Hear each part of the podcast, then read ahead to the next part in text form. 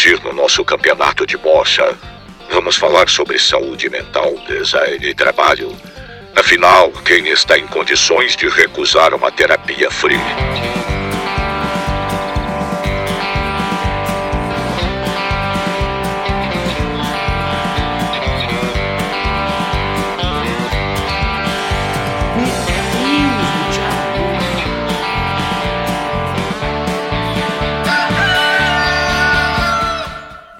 Salve, salve interioranos! Estamos começando mais um Design de Interior, o podcast da Colônia e do projeto de extensão de Design, Sustentabilidade e Inovação do curso de Design Gráfico da UPF. Sejam todos bem-vindos e obrigada pela presença de todos. Uh, só colocando mais uma coisa antes da gente começar, esse é a terceira temporada que está começando. A gente vai mudar um pouco a dinâmica dela, deixar ela mais atrativa, mais legal. E com convidados novos e participação muito, muito especial. Muito especial do uhum. Emanuel, que vai se apresentar um pouquinho. Salve galera, eu sou o Emanuel, sou aluno do curso de Design Gráfico, vou acompanhar vocês hoje aqui e meu currículo termina aí. e eu, que vos fala, sou Tomás, designer e professor no curso de Design. Então, Emanuel, temos uma convidada aqui hoje muito especial, um assunto especial. muito legal para a gente discutir. Uhum, aproveitando o embalo aí do setembro amarelo, eh, a gente pensou, conversamos com o pessoal e achamos legal convidar uma psicóloga, né? Alguém que realmente entende da área, não só designers balbuciando sobre isso. Então hoje a gente está aqui com a psicóloga Bruna Ribeiro Novelo. Eh, ela se dispôs a conversar com nós aqui. Muito obrigado, Bruna, por isso, por sobre saúde mental e design. Eh, ela tem formação em psicologia pela Atitudes e também em, com Gestalt terapia, né? Muito interessante o Gestalt que também se aplica ao design. A gente vai desenvolver isso ao longo da conversa. Uh, Bruna, se apresenta pra gente aí, fala um pouco sobre você aí, brevemente, ou não tão breve, fica à vontade. Olá, antes de qualquer coisa, que alegria e que honra estar aqui podendo participar desse podcast com um tema que eu considero muito importante. Parabéns pela iniciativa. Eu me chamo Bruna Novelo, sou psicoterapeuta clínica e hoje eu trabalho na abordagem de Gestalt terapia.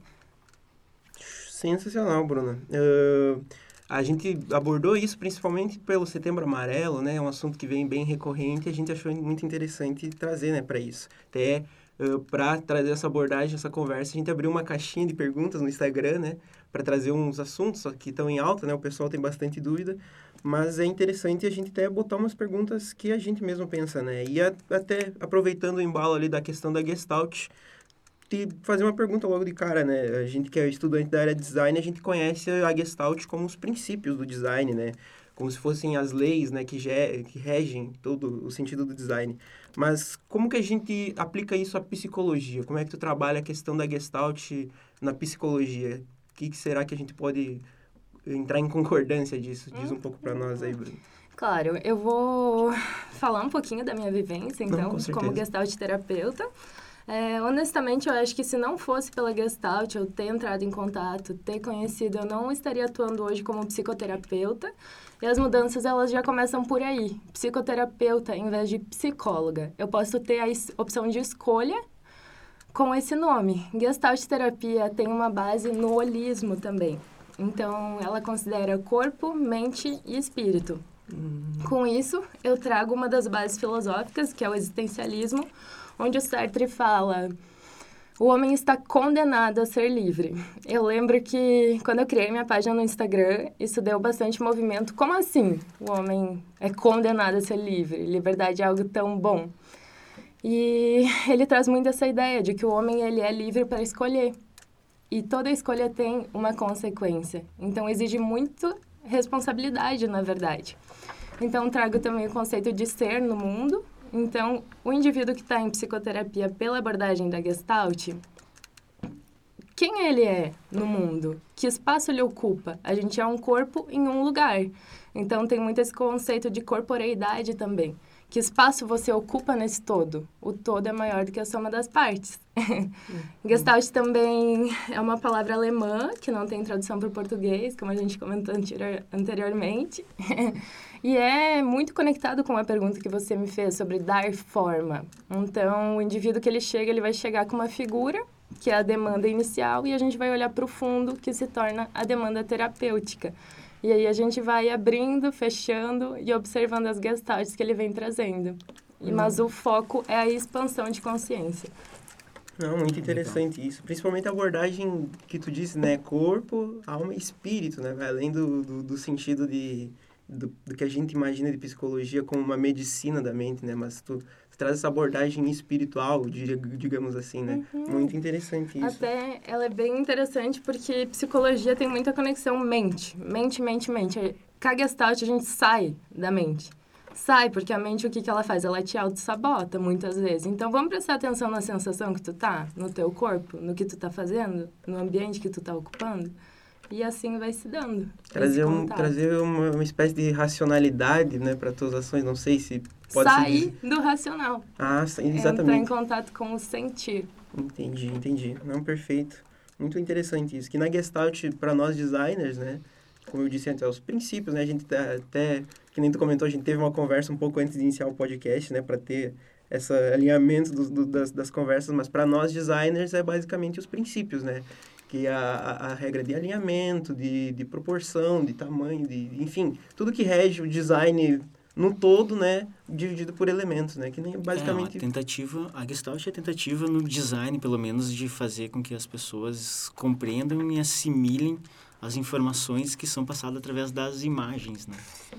Então é a gente tornar fácil a compreensão e às vezes até de forma inconsciente, né? A gente colocar uma, um elemento de Gestalt, às vezes o próprio designer pode atuar de forma inconsciente aplicando Gestalt no seu dia a dia e nem sabe que está utilizando ele, né?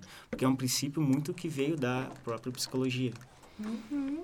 Mas é bem legal conhecer um pouquinho esse outro lado da Gestalt, da da, da fonte mesmo, né? Que é a própria psicologia. Uhum. Que até então a gente nunca conversa sobre isso, né? É muito bacana para mim também, né? Eu não tinha conhecimento de como era a Gestalt no design. Eu tô encantada.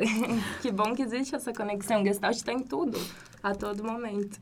É, a gente sempre diz design está em tudo, né? Em todas as oportunidades que a gente tem de se vender, a gente sempre comenta isso. E realmente, né?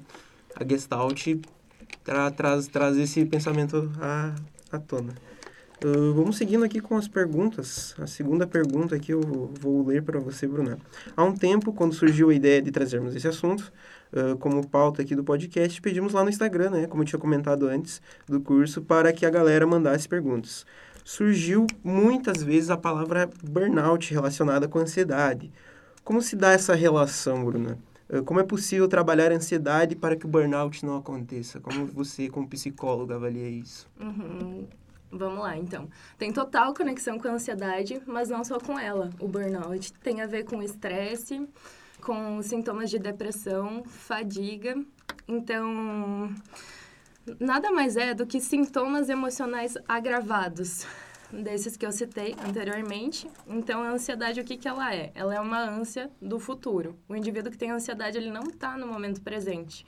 Então, ele pode ter muita demanda de trabalho, e ele tá tão preocupado em vou fazer aqui, mas tem mais 10 para mim fazer depois. Então ele não consegue fazer com tamanha perfeição, porque ele já está preocupado com o que ele tem que fazer ali na frente, que ele não encontra como ele gostaria entrega como gostaria, e aí vem frustração, autocobrança, culpa. Eu fugi um pouco da pauta, mas vocês estão falando de mim. Estou escrevendo meu serviço. ah, vamos, vamos fazer uma sessão de terapia aqui. é que realmente, né, que nem surgiu muito isso, principalmente pelo nosso público ser designers, e a gente lida com isso o tempo inteiro, essa questão de apressar demanda, de principalmente lidando com clientes, né? Deus abençoe os clientes, mas é difícil, é difícil lidar com eles, né? Principalmente essa, o período pós-pandêmico, né? Acabou com isso, de questão de prazo. As pessoas estão... A nossa geração é muito imediatista, então a gente precisa... As pessoas precisam disso, de prazo, e acaba cobrando designer, e isso vai pro mental, né? Realmente, é, a ansiedade acontece muito no nosso meio. Por isso surge muito essa pergunta, né? Claro, e a gente está num tempo pós, pós a pandemia que é muito online. Então, o trabalho de vocês deve ter aumentado muito consequentemente Sim. também, né? Então, a questão da ansiedade, é, para que tenha uma, uma... Antes da burnout chegar, seria interessante trabalhar. Eu gosto muito de trazer atenção plena, que é o foco do meu trabalho e da Gestalt terapia também, a ideia de awareness, aqui e agora. Como trabalhar? Todo mundo acha que tá, vou ter que meditar ali fazer o Buda, mas gente, não, é muito mais simples do que parece. E aí eu fiz meu TCC no final da faculdade também sobre as aplicações do mindfulness no Brasil. Então, mindfulness está muito conectado com awareness e esse conceito de atenção plena, de aqui e agora. Tu pode fazer mindfulness agora, a gente está fazendo, estou me conectando com você, respondendo só esse momento que existe para mim, lá fora, não sei. Então, uhum. se tu tá tomando uma água, tu vai sentir o gosto da água. Se estiver fazendo o teu trabalho, tu vai estar tá ali. Se tu estiver caminhando, cozinhando, isso é mindfulness. Então, isso alivia a ansiedade. Claro, parece muito simples estar tá falando, tá, então fica ali na presença. Sim, é só fazer isso, né? Não vai ter ansiedade, né? Uhum. Só, assim, pensar no agora, mas né, é complicado realmente, né? Uhum. É, dentro da clínica eu sempre procuro trazer os meus clientes para a presença, quando ele está muito racionalizando para a mente. Até eu tenho o meu podcast de meditação guiada, que é o Voz Pode do fazer tua propaganda aí. ah, sim! uh, que é justamente com base na Gestalt terapia, umas meditações guiadas para que tragam os meus clientes ou quem quiser ouvir, os ouvintes, para a presença. Que isso pode evitar essa ansiedade agravada. Então, além disso, tirar o foco só do trabalho para que você esteja atento às suas necessidades, porque o teu foco está tão lá que tu perdeu a tua autopercepção. O que, que eu estou precisando? Estou precisando de um tempo com a minha família? Estou precisando um, sair, curtir um final de semana, fazer uma atividade diferente, exercer alguma arte? Então, uhum. tirar o foco e, se possível, não abraçar o mundo. Se tu tem a possibilidade de, de delegar a tarefa pro teu colega, delega. Não queira abraçar o mundo, se tu tem essa opção. Eu acho que seria por aí. A percepção do agora, né? perceber o que está acontecendo e não sofrer por ansiedade, né? Que a ansiedade é isso, né? Que nem tu, tu mesmo definiu ali, né? Sofrimento adiantado. E realmente, eu acho que a gente passa muito por isso como designer, né? Querendo abraçar o mundo. Todo mundo, pelo menos, já passou uma fase assim. Sim. Ou tá passando por uma fase assim, né? De querer fazer tudo de uma vez, porque... Querendo ou não, né? O, uh, o home office traz esse pensamento de que a gente está o tempo inteiro no serviço, então a gente acaba abraçando muito isso, né? E tem também a questão de foco, né? Foco é muito importante na nossa área. E a gente tem uma tendência, pelo menos a maioria dos designers que eu conheço, é perder o foco, né? O famoso procrastinar. Exatamente. Então, é uma coisa, palavra-chave na nossa área. Assim. Amanhã eu termino. É, amanhã eu termino, em cima da hora eu vou acabar, vou conseguir. E isso gera uma ansiedade, eu acho que por conta do, dos prazos acabarem se afunilando, né? Ficando bem mais curtos do que era planejado. Então, acontece muito. Pelo que eu vejo, principalmente de alunos, vejo por que eu já passei, às vezes ainda passo, uh, que acontece isso. A falta de foco, às vezes, atrapalha mesmo. Sim, trabalhando com criatividade também, né? Porque a gente não é máquina, a gente não tá 100% criativo o tempo inteiro, né? Uhum. A gente é o, que eu tinha comentado antes, né, na nossa conversa, a gente é o artista virtual, né? A gente tem métodos, tem procedimento que segue para fazer o trabalho certinho, mas a gente precisa de um pouco de criatividade. A gente não tá criativo o tempo inteiro, né? E às vezes tentar forçar isso também, né, para acelerar os processos, para as entregas, é tudo tudo mental, né? Isso é Uhum. Às vezes eu falo que a gente tem métodos, por exemplo, o Pomodoro. Não sou adepto a ele. Não sei se vocês já ouviram falar o método como, como é? Pomodoro, é? que é 25 minutos de foco total, alguma coisa assim, né? Que tu não pode se distrair com nada. Só que ele é muito da, da tecnologia da informação. Não, não mexe muito com a questão uh, de criatividade. Mexe com coisas mais de racionalidade, programação, programação né? Métodos, que né? são Agora, quando envolve criatividade, de fato, a, a perda de foco pode atrapalhar bastante. Assim. Uhum. E o indivíduo, para entrar no estado criativo, ele precisa estar tá com uma saúde mental boa. Porque quando tu tá ali com a energia vital baixa, tu não tá bem para trabalhar, tua mente tá tipo, não tô legal, como é que tu vai ter ideias brilhantes surgindo de dentro de você? Exatamente. Não tem, é um caminho contrário.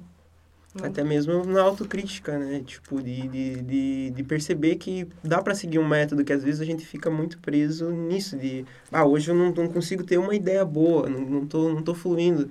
Quando na verdade era só fazer o básico ali, só que a gente acaba se prendendo por isso, sabe? Acontece, pelo menos comigo acontece muito, por exemplo, de eu fazer um negócio, nossa, não achei legal, e o cliente fala, nossa, isso tá sensacional, sabe? E não é questão de ignorância dele, de não saber o que é bonito, mas é porque eu tô tão preso em ser criativo que eu, até quando eu consigo seguir um método ali, eu acabo achando que não é o suficiente, né? E às vezes é por causa disso, porque eu tô muito com muita informação, muita coisa na minha cabeça, muito, muito muita demanda, muito trabalho que eu quero dar o meu tudo em tudo e acabo não dando nada. Né? Enfim, é foi bem conectado com o que eu falei anteriormente, sim, sim. né? De querer abraçar o mundo, soltar um pouco. Uhum. Ou fazer as coisas no teu próprio tempo também. Porque às vezes tu bater naquela... Se tu tem essa possibilidade, né? Como vocês têm bastante demanda, eu não sei como é esse caso. Mas tá ali tentando e não flui, solta um pouco. E aí tu tira o foco do trabalho e evita também o burnout. É, exatamente. Eu fiquei curiosa quando você falou procrastinação. Como é que se dá isso? É no sentido de um medo de frustração ou por causa da demanda excessiva de trabalho? Eu vejo a procrastinação, para mim, no meu caso, é a facilidade em distra me distrair com outra coisa. Hum. Eu estou focado num projeto e como eu trabalho a maior parte do meu tempo home office, bom, eu tenho filha pequena em casa. Hum. Ela me chama, eu ah, vou atender a demanda dela, né? Mas às vezes por coisas bobas. Ah, vou ver uma notícia, vou escutar alguma coisa, vou procurar na internet e, e eu entro naquele vórtice infinito de, ah, de links, né? A gente vai entrando, link, link, link, link, link. Mas ao mesmo tempo eu não vejo como negativo no meu caso. Ele faz parte do meu processo criativo. Eu falo para os meus alunos, gente, o consumo de informação hoje para a gente é muito importante. Ele vai nos dar o background criativo. Então, independente daquilo que a gente esteja consumindo, no momento, aquilo vai ajudar em algum momento. Então, a, a, minha fuga momentânea do processo criativo, às vezes, não é. é um, vamos chamar de um ócio criativo, às vezes. Ah, eu vou ver um meme. Eu, sou, eu adoro ver meme. Eu vou lá no Instagram e começo. vou passando o feed e ficar vendo bobagem por meia hora. E aquilo lá vai me ajudar a voltar com um olhar diferente para o meu projeto.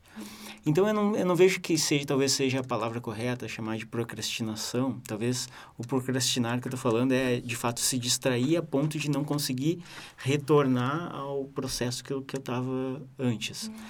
Isso para mim raramente acontece. Eu consigo já uh, uh, trabalhar bem com as questões de tempo.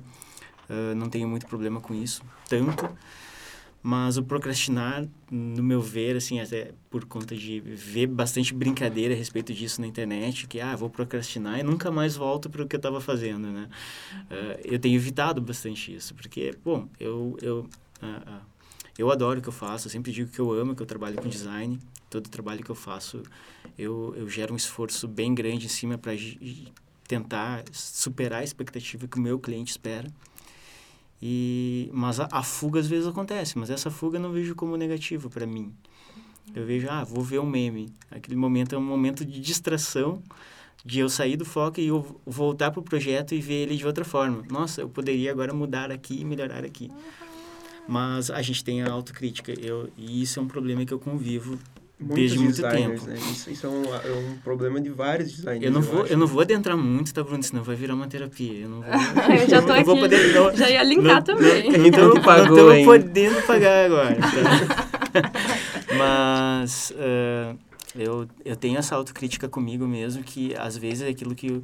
exatamente como o Manuel falou. O Manuel tá menos tempo do que eu trabalhando na área. Eu tô há mais de 22 anos trabalhando na área.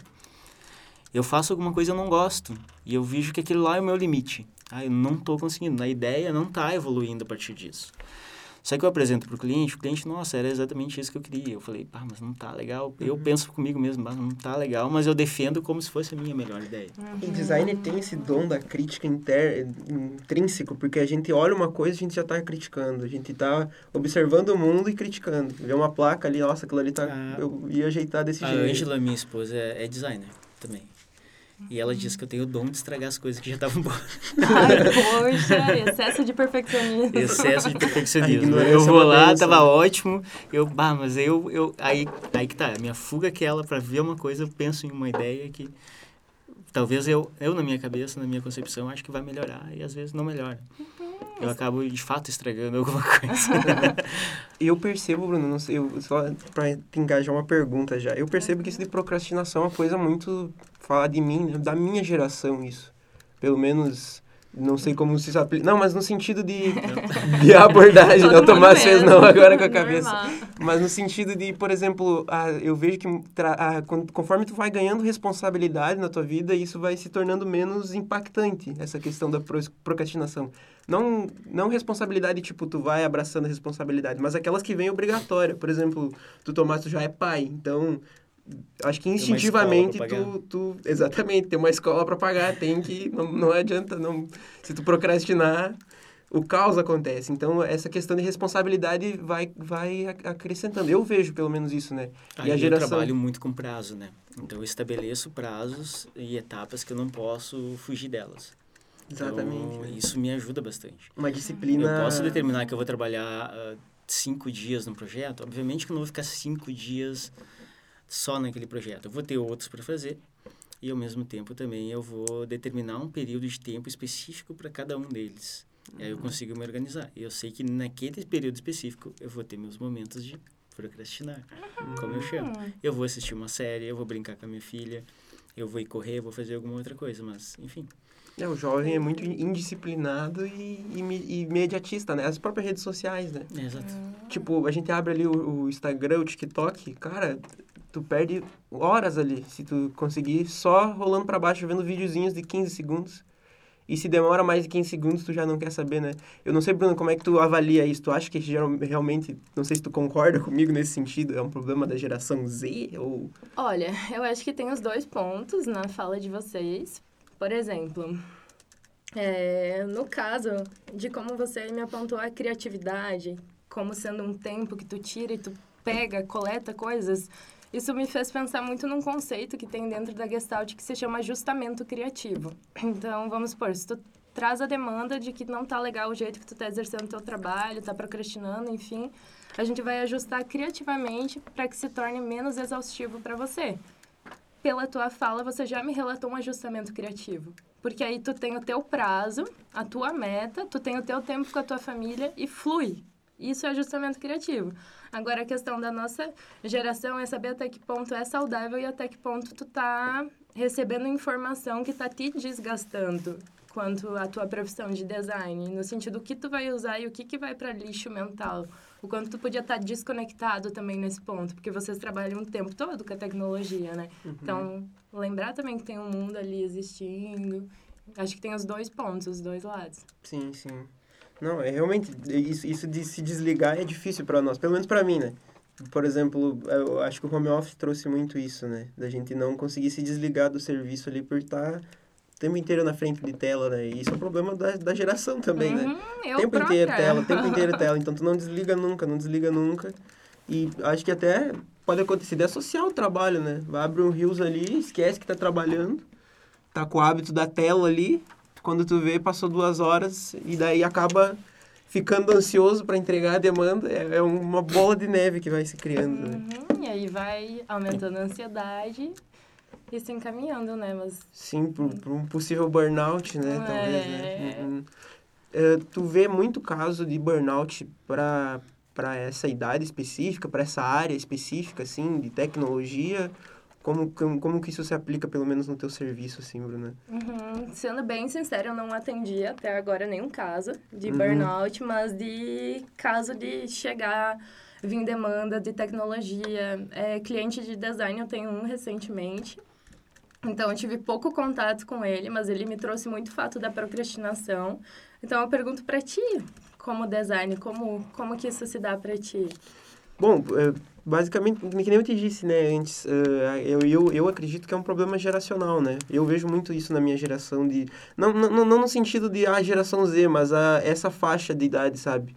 De, de, de, uma, de, um, de um transporte de... Eu não tenho nenhuma responsabilidade aqui com 15, 16 anos começo a ganhar as responsabilidades e com as responsabilidades começa a vir a procrastinação junto, né? Porque não tem como uma, uma pessoa de 12 anos procrastinar, né? Vai procrastinar para estudar para prova, sei lá.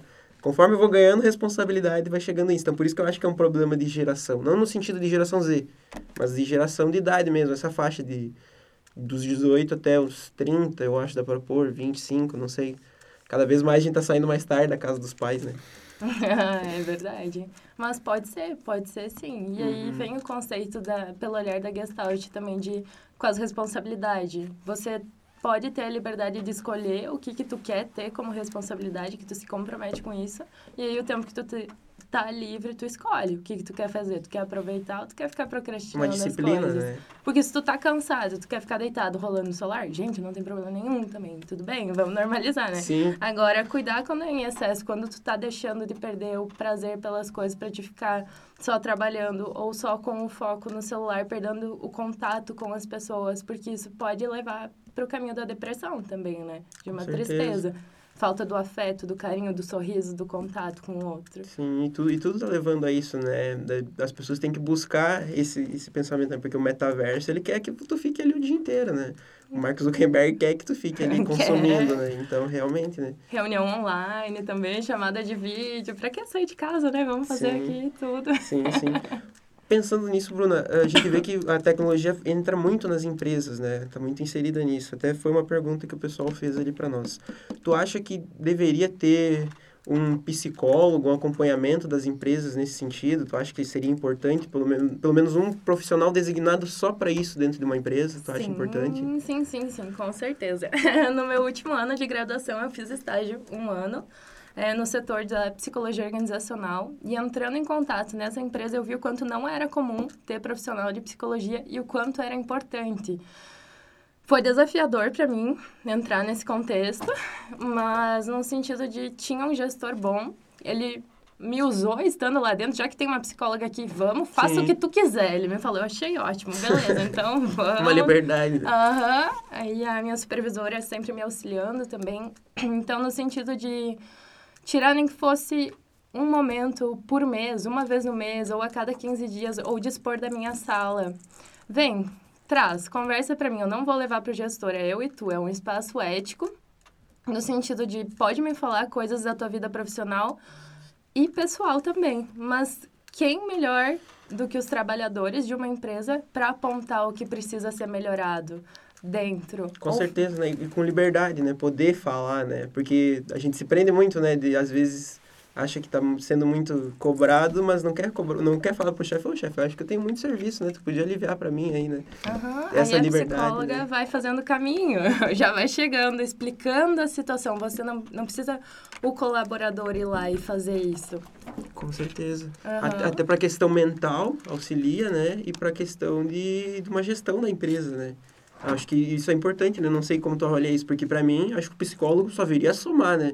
Não somente para o mental, mas para a gestão geral de uma empresa, né? Uhum. O funcionário trabalha com, com mais saúde, ele vai fluir mais, vai trabalhar mais, vai entregar mais, e o chefe consegue trocar de carro no final do ano, né? Basicamente isso, né? E até criar um hábito de pequenas celebrações. Até isso para vocês, design, no sentido de eu vejo muita cobrança na fala de vocês, assim, Sim. nada tá bom, perfeccionismo. a né? gente tem muita autocobrança, imagina externa. Aham. Uhum. Soma tudo. No sentido de, poxa, eu fiz um trampo massa, um trabalho legal o meu cliente gostou. Por que, que a gente não celebra, cria o hábito de celebrar? Para ficar sair daquela coisa maçante, trabalho, trabalho, trabalho.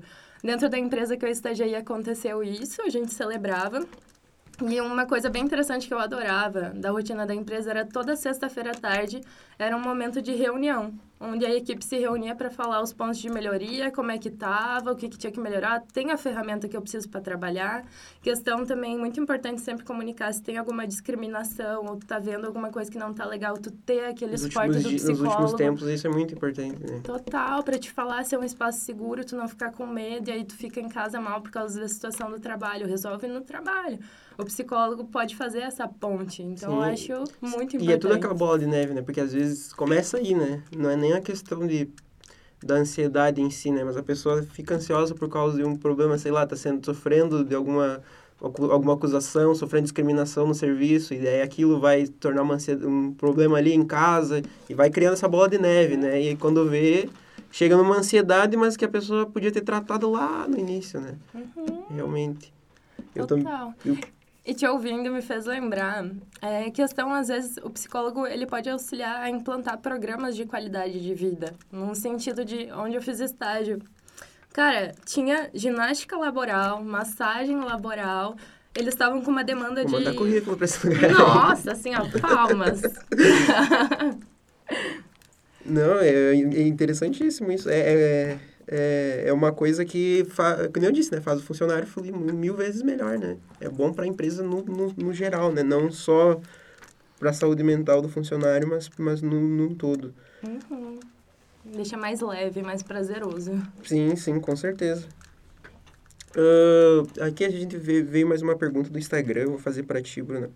Uh, como lidar com um lugar onde grande parte das pessoas foram contratadas pelo chefe por terem trabalho com ele, trabalhado com ele antes e você sente que isso existe existe proteção diferenciada? Uh, como, como que tu acha que, que as pessoas... Porque eu vejo, eu vejo, pelo menos, eu posso contar um pouco de, da minha visão disso, né? Uhum. Uh, tentando elaborar um pouco mais a pergunta aqui. Que uh, hoje em dia, pelo menos a nossa profissão tem muita, muito contratado por QI, né? Que é quem indica, né? Que uhum. chega lá por, por uma indicação. E isso acaba, às vezes, fazendo eu me sentir menor, sabe? Por, por exemplo eu tô aqui trabalhando, dando duro o dia inteiro, sei lá, me dando o máximo e acaba chegando alguém que é, por exemplo, chegou indicado, né?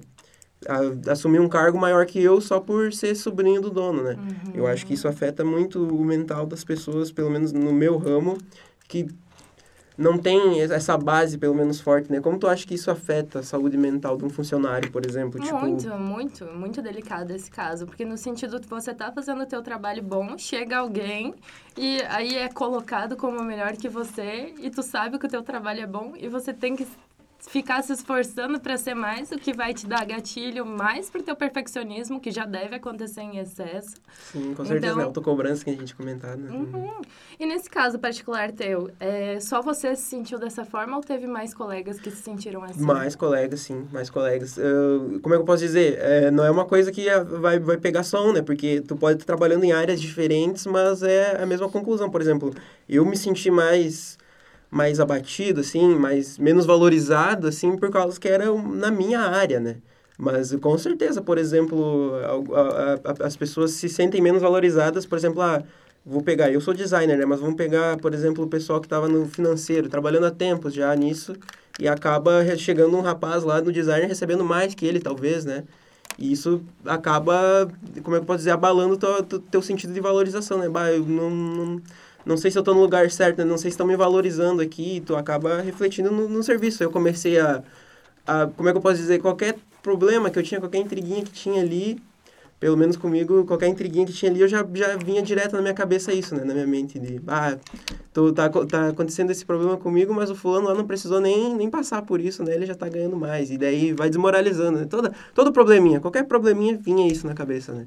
E realmente pro, pro mental de uma pessoa não é nada saudável, eu vejo assim, pelo menos, né? Tu deve ver mais ainda. E o quanto que é a abertura de comunicação com esse chefe? Na verdade, foi uma, foi uma, uma como é que eu posso dizer, uma, uma, uma oportunidade passada já, não, não é mais assim, graças a Deus, né? Uhum. Mas aconteceu, e eu acho, e acredito que aconteça com muitas pessoas, né? Acontece. Claro. É, veio do, veio do Instagram, né? alguém, com alguém aconteceu a mesma coisa. Mais uma comigo. pessoa. Uhum. É, isso é bem comum e é bem delicado. Porque o que, que seria o indicado? Você comunicar, né? Uhum. Ter essa abertura, um espaço onde tu possa falar isso seria o mais correto, mas a gente sabe que nem sempre é assim. Às vezes o chefe está enraizado, não tem abertura, aquela pessoa é superior que você e ele vai ver dessa forma. Só que aí conversar também com a equipe de trabalho, como eles estão percebendo isso, se você tem alguém que tu se sinta confortável, aí entraria a importância do psicólogo dentro da empresa.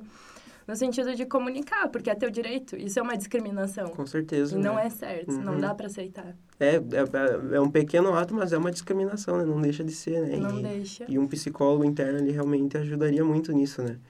Uhum. Enfim, eu acredito que seja isso, né, Gabi? Uh, Gabi, já vou entrei no recado final aqui e acabei pulando. Muito obrigado pela tua participação, Bruna.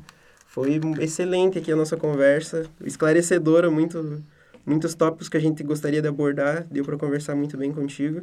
E eu falei Gabi ali por causa do recado que a Gabi deixou anotado aqui no ah, Word. Bom. Que, tava com Gabi na cabeça. Enfim, eh, ela deixou recado aqui que ela acha muito linda a tua profissão e que, principalmente nos últimos tempos, tem ajudado muito, né? E a Gabi não pôde estar com a gente, né? Só justificando aqui mais uma vez, a Gabi seria outra aluna que estaria aqui conosco, mas teve uns problemas e não, não pôde estar conosco, conosco, mas ela deixou o recado. E eu reitero o recado, né, que nos últimos tempos, principalmente para nossa profissão e esse período pós-pandêmico, a tua profissão tem sido o alicerce da nossa sociedade, né, dá para dizer assim. Muito obrigado pela tua participação, Bruna. Muito obrigada. Eu sou suspeita em concordar, né? Mas parabéns vocês por essa iniciativa obrigado. de trazer o tema da saúde mental para o trabalho. Fico muito, muito contente mesmo em poder contribuir e é isso, continue investindo na saúde que esse podcast chegue em quem precise. Bruna, deixa um recadinho, qual que é o teu Instagram, teus contatos pro pessoal. Faz teu merchan aí. Ah, beleza. então, é, o meu Instagram é psi, Bruna Novelo. Eu tenho um podcast de meditação guiada no Spotify que se chama Voz do Coração. E eu atendo online e presencialmente no condomínio Havaí, ali na 15 de novembro, sala 8182. E tá aberta a agenda, se precisarem, só chamar. Façam terapia, pessoal. é, a dica valiosa para finalizar é façam terapia. Legal. Importantíssimo. Não sei, Tomás, tem alguma... Não, seria isso aí, então. Agradecer a Bruna, agradecer a Gabi ter feito contato previamente com a Bruna, ter trazido ela. A gente adorou a conversa a, a, gente fala, né, que se deixasse, a gente ficava um episódio de duas horas, né? E sem contar que esse aqui virou uma... quase uma terapia, né? Uma terapia. no final ali eu comecei a me emocionar. Eu, eu me segurei pra não perguntar um monte de coisa, mas... Aí, enfim, ela já deixou aí os contatos, né? Claro, qualquer coisa é só entrar em contato. mas eu adorei, Beleza, por mim ficaria mesmo. horas falando também. Obrigada. E é isso aí, gente. Então, encerramos por aqui. Valeu, Emanuel. Valeu, Maurício, que fez o background aqui. e agradecer a todos aí que ouviram até o final. Uh, fiquem atentos que a gente vai lançar mais episódios, episódios diferentes, às vezes sem convidados, só entre nós conversando, fazendo um bate-papo sobre design e tudo mais. Todo tópico é liberado, estamos aí. É isso aí, valeu gente, obrigado.